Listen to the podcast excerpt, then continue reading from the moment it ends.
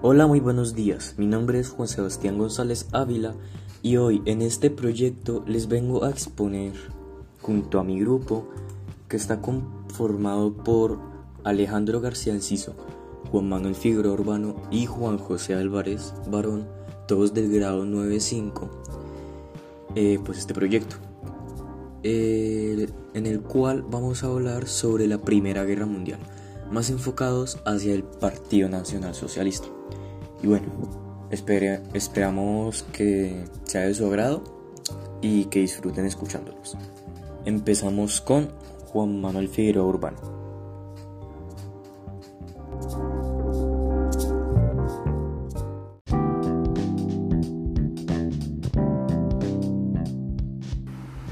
Buenos días, mi nombre es Juan Manuel Figueroa Urbano y a continuación haré un podcast junto con mis compañeros de grupo eh, sobre tanto las respuestas de nuestros entrevistados como nuestras preguntas hacia ellos y el proceso que hicimos pues para hacer la entrevista.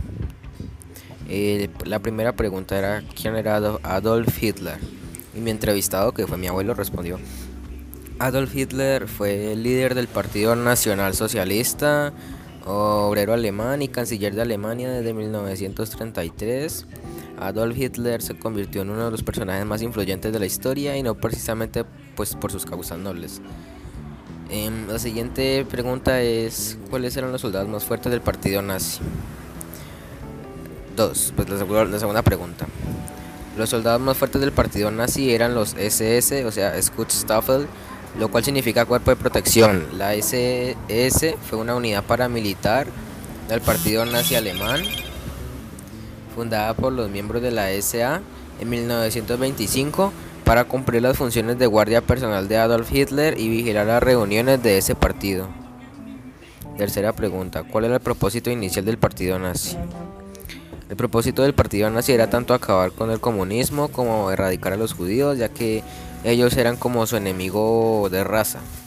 Y para los alemanes tener judíos en su propio territorio, en su propio país, significaba una amenaza a su pureza racial, eso decían. Por lo que buscaban eliminar a todos los judíos que se encontraran en su país. Cuarta pregunta, cuarta, sí, cuarta pregunta. ¿Cómo era la vida de un judío en los campos de concentración? Los judíos en los campos de concentración debían soportar trabajos forzados y muy difíciles.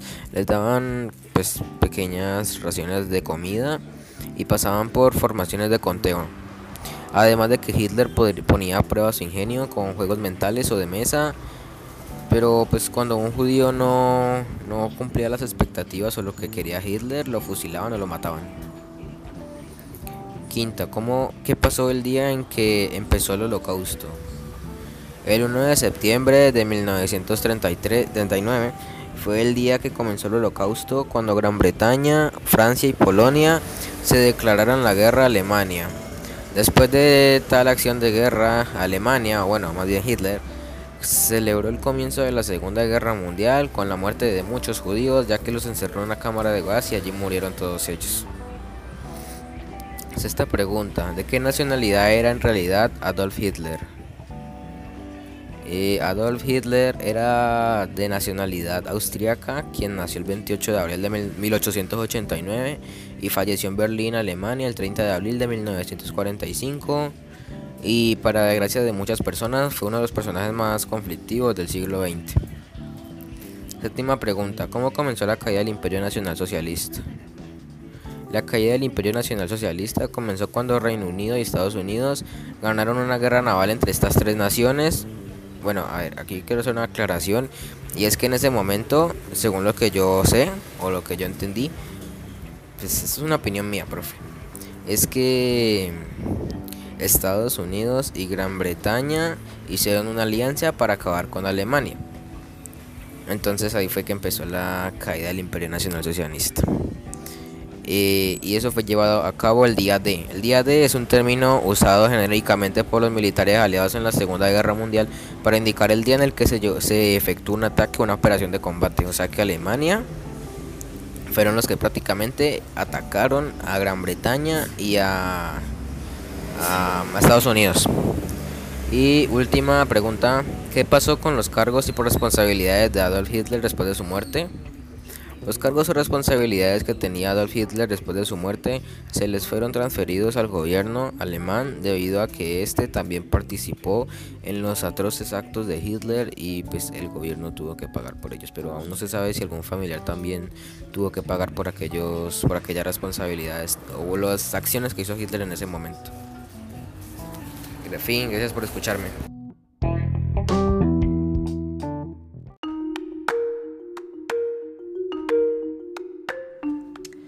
Y bueno, finalizando la parte de mi compañero Juan Manuel Figueroa Urbano, cabe decir de mi parte que no conocía ese detalle sobre los cargos transferidos hacia el gobierno alemán. Eso siempre es bueno saberlo y tenerlo en cuenta. ¿Ok? Muchas gracias Figueroa por tu aporte y ahora continuamos con el aporte de nuestro compañero Alejandro García Enciso, el cual cuyo entrevistado fue su abuelo. Continuamos.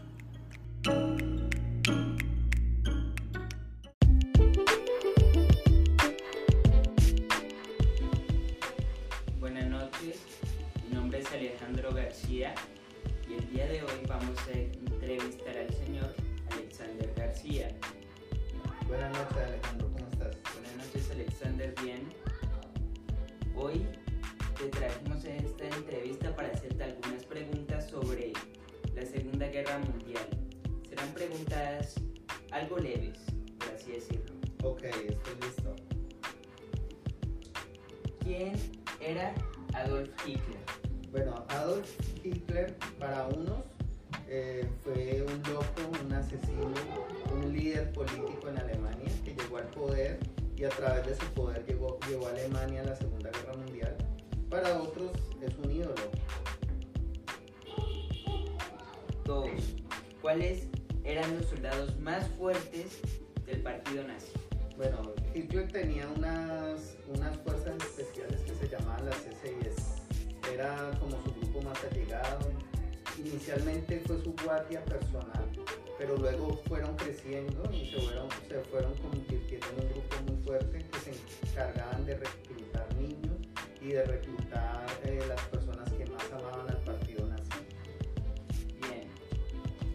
3. ¿Cuál, e- ¿Cuál era el propósito inicial del partido nazi?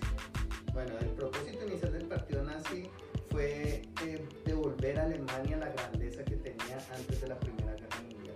Alemania en la Primera Guerra Mundial eh, quedó prácticamente destruida, endeudada con el resto de Europa Pe- y el objetivo del partido nazi era ese, restaurar Alemania, pero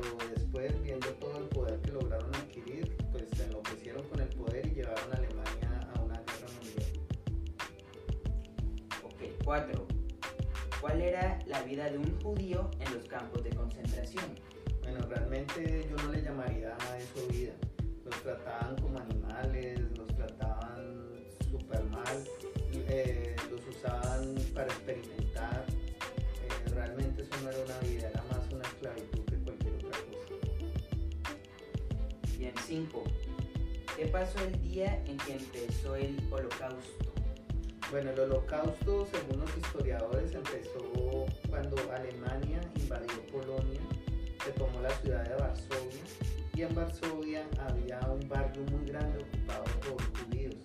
Ese barrio fue encerrado eh, para que los judíos no pudieran salir y empezaron a,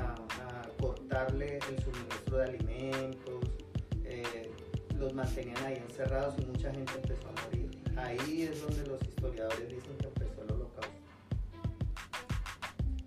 6. ¿De qué nacionalidad en verdad era Adolf Hitler? Bueno, aunque muchos no lo puedan creer, Hitler no era alemán. Hitler nació en Austria. Austria es un país que está al sur de Alemania, que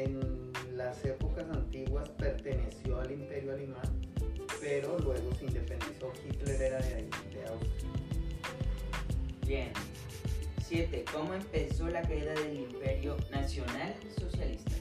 Bueno, el Imperio Nacional Socialista o el Tercer Reich, como ellos se hacían llamar, empezó, su caída empezó cuando las fuerzas de Hitler trataron de invadir, de invadir Rusia. Llegaron hasta Petrogrado, que era una de las ciudades más importantes de Rusia, pero ahí en Petrogrado fueron cercados por las, por las fuerzas rusas, murieron miles de alemanes y ahí tuvieron que devolverse derrotados a Alemania. En ese momento, de ahí en adelante, todo fue pérdida para, para el Partido Nacional Socialista. ¿Qué pasó con los altos cargos de Adolf Hitler después de su muerte? Bueno, la mayoría, algunos escaparon, pero la mayoría fueron capturados, fueron llevados a los juicios de Nuremberg y en esos juicios eh, la mayoría eh, pues encontraron que habían participado en delitos de lesa humanidad y la mayoría fueron eh, declarados, pues fueron condenados a muerte. Un pequeño grupo, principalmente los que pertenecen a la rama científica, fueron adoptados por otros países. Por ejemplo, Estados Unidos adoptó muchos científicos alemanes que aunque participaron en las masacres, en las matanzas, fueron perdonados con tal de que ayudaran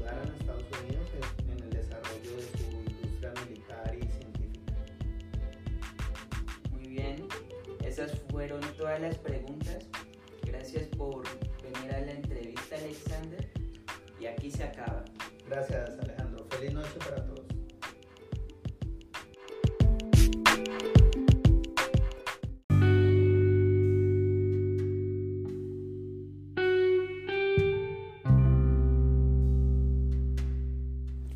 Muy bien, finalizando aquí la parte del compañero Alejandro García Enciso, cabe decir que se destaca que este familiar es conocedor del tema. Siempre es bueno tener a alguien así en la familia que hable con seguridad de algo que sabe.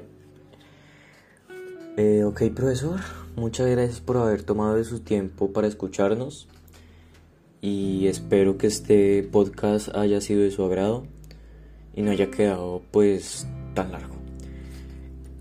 Eh, vuelvo a agradecer su atención y nada, este fue el podcast de los compañeros Alejandro García Enciso, Juan Manuel Figueroa Urbano, Juan José Álvarez Barón y su